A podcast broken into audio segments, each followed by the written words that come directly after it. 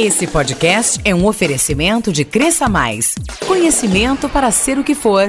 Acesse cresçamais.com e saiba mais. Sexta-feira, 31 de maio.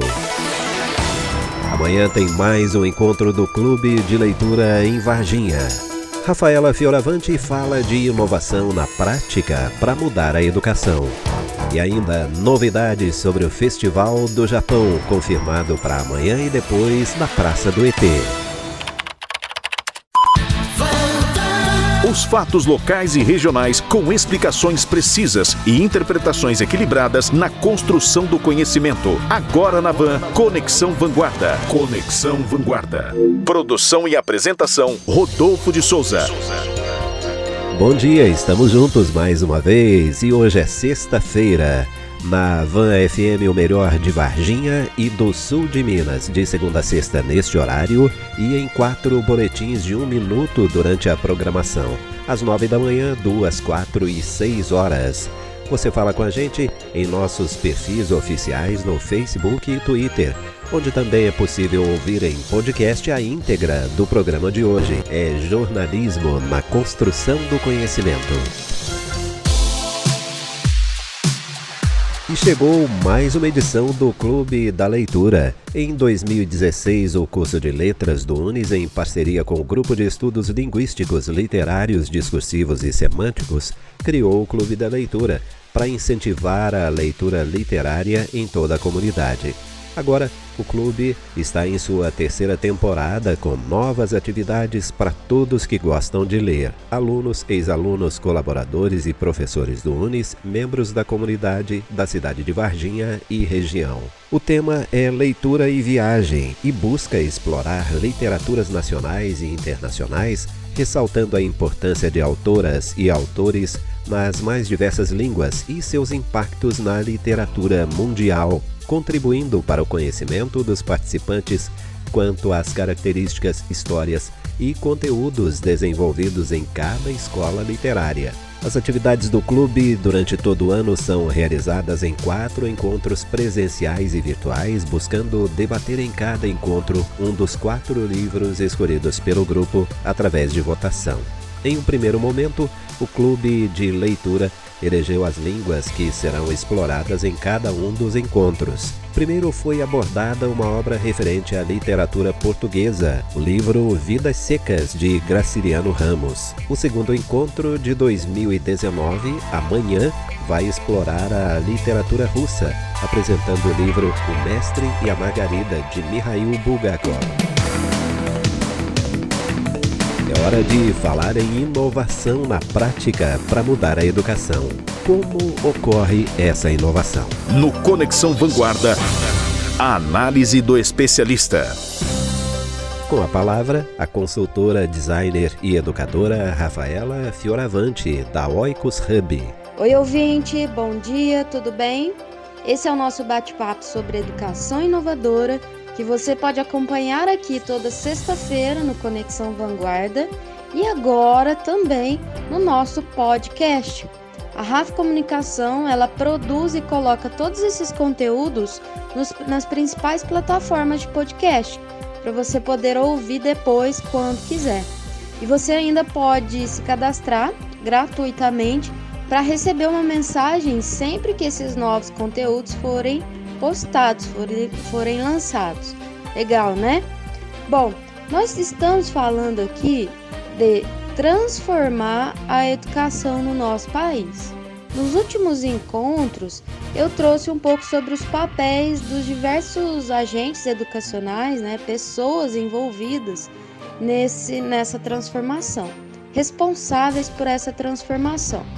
Semana passada, eu falei da Tríplice Hélice, que é a união de três poderes para acelerar essa mudança. Esses três poderes, essa tríplice é a iniciativa pública, a iniciativa privada e as universidades. É a engrenagem então do governo, das empresas, instituições privadas e das universidades, né, trabalhando juntos para o desenvolvimento de uma educação mais inovadora, mais transformadora. Hoje eu quero falar dessa inovação na prática. É, de fato, Como é que, esse, que essa inova, inovação acontece? Como que acontece esse projeto pedagógico de inovação que eu tanto cito aqui? Bom, o projeto pedagógico de inovação ele vai ser o planejamento, o direcionador que vai nos dizer, que vai dizer para a escola, para o professor ou para os envolvidos como é que vai ser promovida a mudança transformadora nas salas de aula de fato.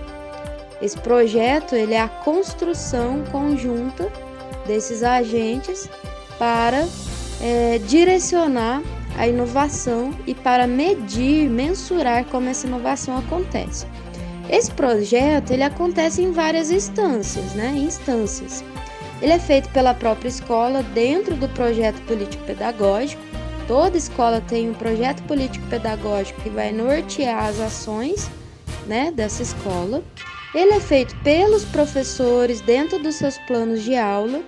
Ele é proposto e realizado também pelos alunos, pela comunidade, pelos pais dos alunos e por outros parceiros envolvidos nesse desenvolvimento.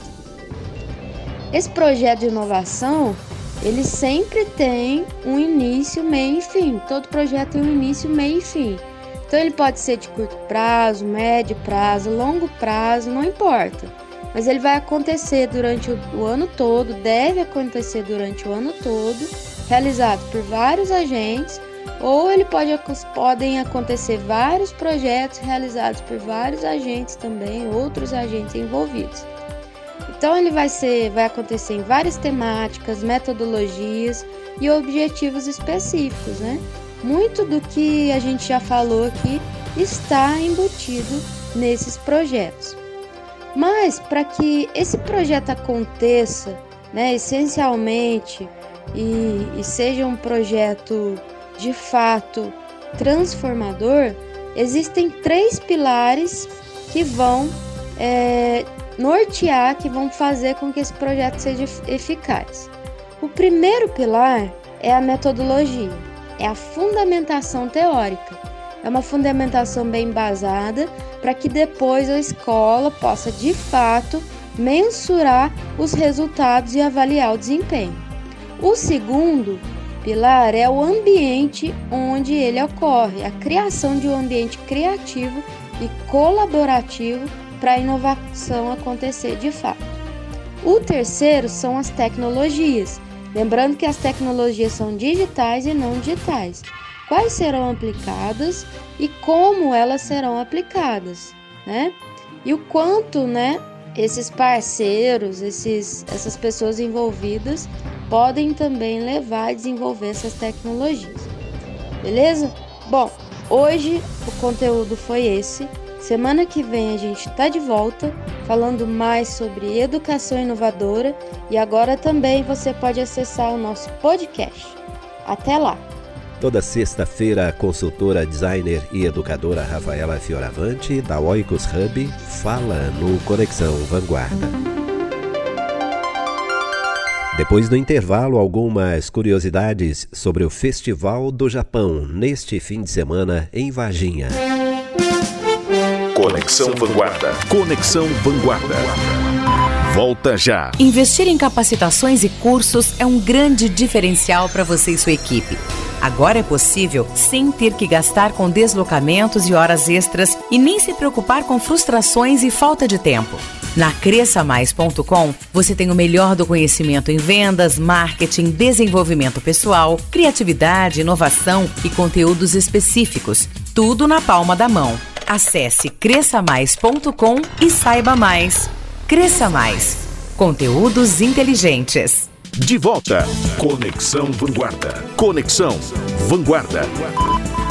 Está chegando a hora, é amanhã e depois aqui em Varginha o Festival do Japão Sul de Minas. O evento reúne o que tem de mais tradicional na cultura japonesa na Praça do ET. A organização é da Associação Cultural Nikkei e do Sindicato de Hospedagem e Alimentação, que selecionaram o melhor da gastronomia típica, além de apresentações de danças e artes musicais e um show espetacular de taiko com 40 integrantes. Para quem não sabe, o taiko engloba uma variedade de instrumentos de percussão. A gente já falou aqui no Conexão Vanguarda que no Japão a palavra taiko significa um tipo de tambor, mas fora do Japão ela é usada para se referir a qualquer um dos vários tambores japoneses chamados de wadaiko, e a forma de apresentação kumidaiko. Além disso, haverá apresentação do cantor Joy Hirata e exposições fotográficas. Ouça o convite do presidente da Associação Cultural Nikkei de Varginha, Jorge Ishida. Aproveitando a comemoração da imigração japonesa, que é comemorada em junho aqui no Brasil que faz 111 anos este ano, resolvemos fazer no dia 1 e 2 de junho agora esse festival aberto e gratuito para toda a comunidade. Um evento aberto a expectativa é muito boa, mesmo porque não há nenhum registro aqui na nossa região do sul de Minas um evento desse porte. E a nossa intenção é que esse evento entre no calendário anual do nosso município e continuar a divulgar e manter a nossa culturas e para, principalmente para as próximas gerações. Os restaurantes já estarão é, preparando a, a, a, os pratos típicos e convido a todos que venham a degustar e saborear a nossa gastronomia e durante a tarde toda teremos algumas apresentações e atrações e que vão decorrer até as 22 horas. E no domingo, a partir das 11 horas também os restaurantes estarão disponíveis aí para saborear a nossa gastronomia, que vai até as 15 horas. Aguardo todos vocês no sábado e domingo. Arigatou! O Festival Cultural do Japão é amanhã e depois na Praça do ET, com entrada franca. Mas quem quiser já pode se antecipar e visitar a exposição sobre a cultura japonesa no shopping. A mostra começou dia 25 e vai até o dia 7. Rodolfo de Souza e o Conexão Vanguarda. Esse foi o Conexão Vanguarda desta sexta-feira, 31 de maio. O Conexão volta segunda-feira às 11h15 e daqui a pouco esse programa estará disponível na íntegra no Twitter e Facebook do Conexão. E eu volto daqui a pouco com o Jornal de Vanguarda. Conexão Vanguarda. Conexão Vanguarda.